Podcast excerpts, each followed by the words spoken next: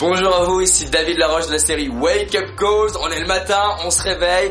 Les réflexes, je vous les rappelle, on va les voir plus tard dans les semaines sur les émotions et l'énergie. On se redresse, on tire sur la colonne vertébrale parce qu'ici on a un point qui s'appelle le plexus solaire. Le plexus solaire, ça veut dire que c'est le siège du rayonnement, mais pas seulement le rayonnement au niveau charisme, mais c'est aussi le siège de votre rayonnement intérieur, de votre bien-être. Vous savez que je fais des conférences. La semaine prochaine, vous serez avec moi en direct du Maroc parce que je fais une conférence pour une entreprise au Maroc. Et je fais plein de conférences partout en France, en Belgique, en Suisse, au Canada et de plus en plus maintenant en anglais aux États-Unis. Et les gens me disent, mais comment ça se fait que tu es capable d'être à 8h du matin à 19h le soir, debout avec plein d'énergie? Et des fois, je fais journée de séminaire et le soir, je fais une conférence et des fois, j'ai même fait deux conférences et j'enchaînais journée de séminaire, deux conférences le lendemain, journée de séminaire, deux conférences le lendemain, journée de séminaire, deux conférences, puis conférences tous les soirs.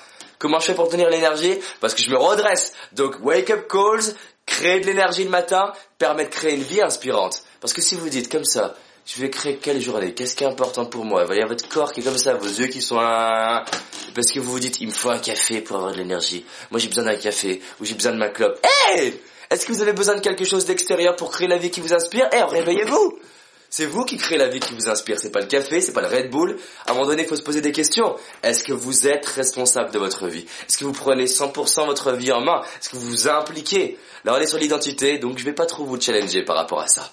Revenons sur un nouveau point. On a vu donc pourquoi c'est important l'identité dans la vidéo précédente. On a vu le fait de savoir qui vous êtes, le fait de d'être fier de vous tous les jours en créant des actions qui vous rendent fier de vous. On a vu le système de valeurs. J'ai une question qui va vous sembler un peu bizarre. Quelle est votre mission aujourd'hui? Vous savez que le secret de la motivation, c'est faire les choses pour vous et pour les autres. Je crois qu'on arrive sur cette terre avec une mission. Je crois qu'on arrive sur cette terre pour apporter quelque chose aux autres. Je vous parle pas forcément d'être un nouveau Gandhi, pourquoi pas, mais je pense qu'on a quelque chose à apporter. Si vous êtes un excellent boulanger, vous apportez quelque chose autour de vous. Si vous êtes un excellent restaurateur, vous apportez des choses autour de vous. Mais le truc, c'est vous apportez quoi aux gens?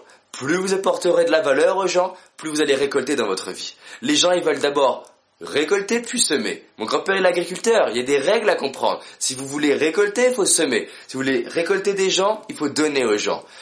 Si vous voulez récolter de la valeur dans votre vie, si vous voulez avoir plus d'argent dans votre vie, si vous voulez avoir plus de réseau dans votre vie, si vous voulez plus d'amour dans votre vie, apprenez à donner.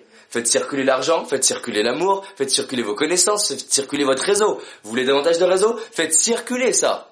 On a tous des missions ici. Je pense que vraiment clarifier sa mission change littéralement votre vie. Pourquoi? Parce que ça vous donne un sens au-delà de vous-même, au-delà de votre petit ego, de dire moi je veux avoir plus d'argent, je veux être plus heureux pour moi, voilà moi, moi, moi, moi, moi, moi. Vous allez voir votre chef, vous lui dites que vous voulez une augmentation pour vous, vous faites un entretien d'embauche, vous pensez à vous, vous parlez à vos amis, vous pensez à vous, c'est tout le temps vous, vous, vous, vous.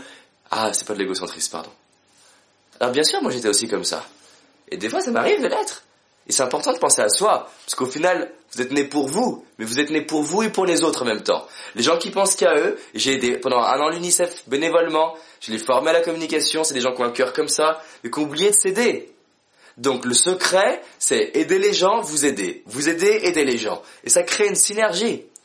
Par exemple, je vais vous partager selon moi ma mission.